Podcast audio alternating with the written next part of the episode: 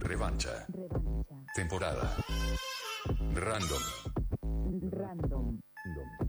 Random.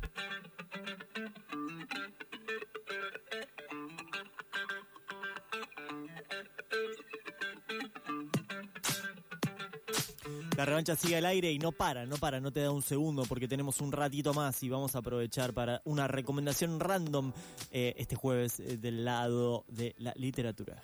Eh, seguimos un poquito con la temática, ¿no? Mañana se cumplen 47 años del golpe.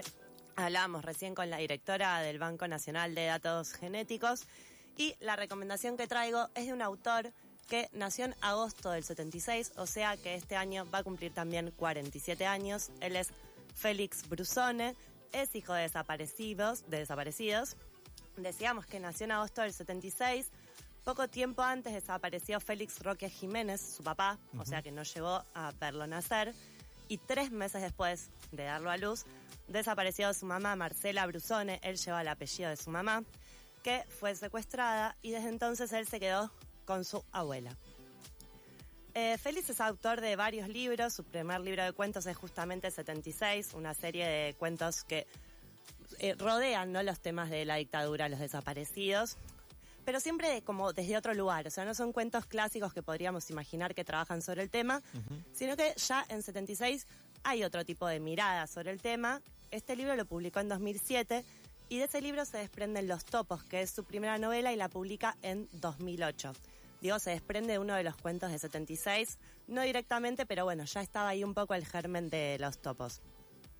Como decíamos, en todos los libros aparece este tema, pero Los topos es como uno de los primeros libros sobre los desaparecidos e incluso sobre que, escribe un hijo de desaparecidos desde su experiencia, que rompe justamente con eh, la solemnidad que podríamos esperar de ese tipo de relatos, ¿no? Claro, no es algo que uno eh, esperaría encontrar en un libro, en, digamos, en las bateas de eh, literatura sobre la dictadura, no te esperás encontrar eh, esta novela. Eh, ahora está, digamos, pero digamos que en ese momento, ¿no? Que pensemos que es la generación justamente. No tanto de que no los esté, hijos. sino que quizás no esperás encontrarte con este relato ahí adentro. No, claro, tal cual. O De hecho, ahora, sí, pero en ese momento quizás no. ahora sí, y también, o sea, no tiene solo que ver con lo posible de escribir, sino también con lo posible de leer, ¿no? Hay cosas que sobre ciertos temas eh, suele, parece muy chocante, ¿no? Parece muy fuerte, eh, hasta incluso improbable. Y un poco de eso es a lo que juega Félix en todas sus novelas, que como te digo, todas tienen un poco de fondo esto, pero a la vez tienen esa astucia de estar hablando de esto y estar hablando también de un problema más existencial, ¿no? De otras cosas. O sea, es una mirada hacia atrás, pero con mucha perspectiva, digamos, ¿no? Lanzada bien hacia el futuro. Eh, de hecho, cuando se cumplieron 40 años del golpe, él publicó en Anfibia una carta a sus padres y a sus hijos, donde les decía que no se tomen todo esto demasiado en serio, porque si algo estoy cansado es de la lástima y de la seriedad. Son cosas serias, sí, y dan mucha pena, pero se pueden ver con cierta gracia. Y eso es lo que él aplica a todo lo que hace, porque además de escribir libros, hace performance, después les voy a contar, eh, está haciendo una película también, y en los topos como que todo eso descolla, ¿no? Porque es como que arranca con un realismo, ¿no? O sea, es eh, él es un, hijo de desaparecidos que vive con su abuela en Moreno, su abuela está convencida de que hay un hermano de él y de que su madre, o sea, su hija lo tuvo en la ESMA, entonces vende la casa de Moreno y se muda al lado de la ex ESMA, ¿no? Al lado del centro clandestino de detención. Eso es como el principio de la novela. De ahí vos te podés esperar, o sea, cuando empezás a leer decís, bueno, él se acerca a hijos, ¿no? Como tiene un acercamiento a hijos a través de una novia. Él es como que medio indiferente hasta entonces, pero eso creo que es lo único que vos decís, bueno, sería probable esperar. Todo lo que sucede después, en esa búsqueda de él, tanto del hermano, de los padres, incluso de su propia identidad, es realmente como que empieza de lo re- del realismo va hacia lo inverosímil, ¿no? Y hacia los límites de lo probable, justamente. Eh, por eso también está buena, ¿no? Porque eh, si bien el tema ya es sórdido, como que todo lo que le va sucediendo al personaje es recontra genuino. Y digo, y es genuino desde lo que le sucede hasta desde la forma de narrar lo que tiene Félix. Entonces es como genera esa cercanía del tema, ¿no? Como uno a veces por ahí lee estas cosas con cierta lejanía y con cierta solemnidad y con mucha tristeza, obviamente. Pero para mí lo que tiene increíble la novela Los Topos es que a través de un montón de cosas que le van pasando, y no quiero spoilear, pero transita ocupaciones, geografías, sexualidades, eh, él va buscándose, ¿no? Y lo que tiene de más interesante es que nunca cierra esto. No es que hay un momento en el que dice, bueno, encontré. El libro termina abierto.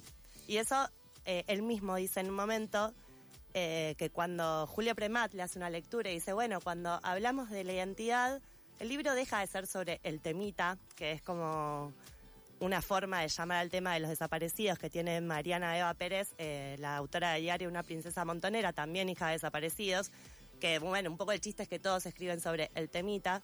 Y Julio Premata dice, bueno, deja de ser sobre el temita y empieza a ser sobre algo que nos sucede a todos. Algo que va más allá de lo que ocurrió, sino de la vida eh, de los que... De, de, estos hijos de desaparecidos que están también preguntándose y conformando una identidad nueva. Sí, o buscándola, tal vez más allá de esa búsqueda. Más allá del vínculo sanguíneo, ¿no? Y lo que dice Félix me divierte mucho es que a partir de ahí él puede usar el melodrama para narrar esta historia.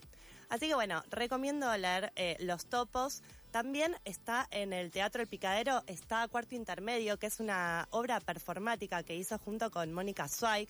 No sé si te acordás que a Mónica la entrevistamos, aquí en este programa.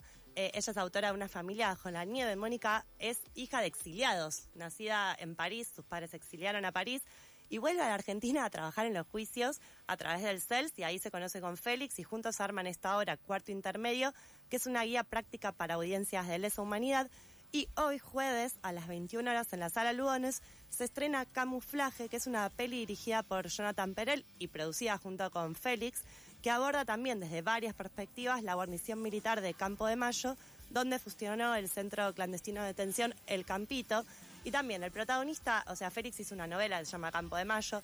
El protagonista es un poco él y también no, digo, todo tiene que ver con su experiencia y a la vez no, pero es cierto que Félix vivió en los alrededores.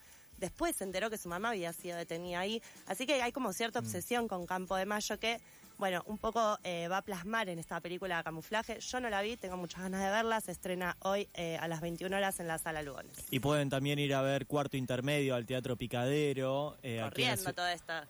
ahí en la ciudad de Buenos Aires.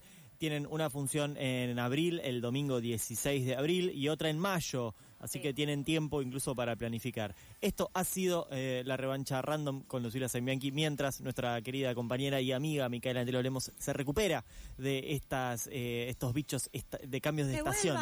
Que vuelvas. Esperamos la próxima. Patos Brice en la operación haciendo montoncito, descreyendo de nuestra compañera. Y nos vamos escuchando a Charlie García eh, buscando un símbolo de paz. Se quedan en la continuidad de la tribu con algo con R.